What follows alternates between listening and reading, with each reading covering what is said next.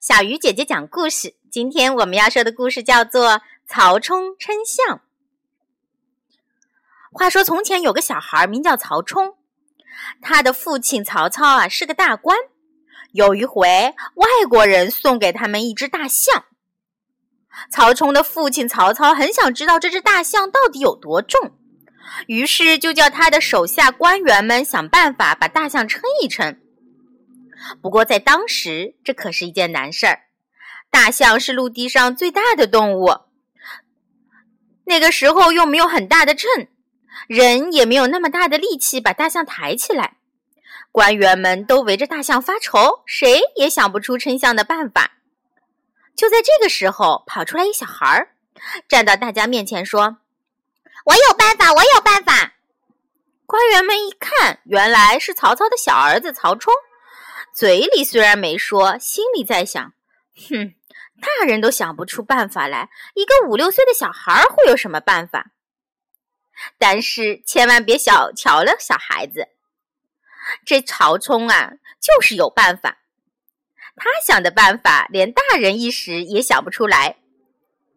他父亲曹操说：“你有办法，快说出来，让大家听听。”曹冲说。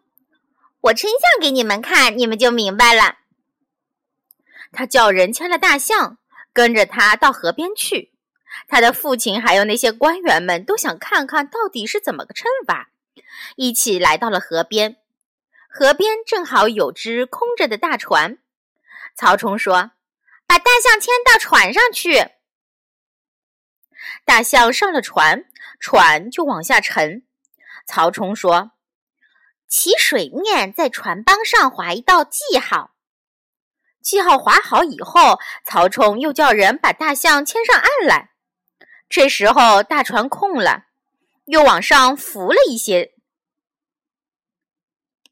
大家看着，一会儿把大象牵上船，一会儿又把大象牵下船，心里说：“这孩子在玩什么把戏呀？”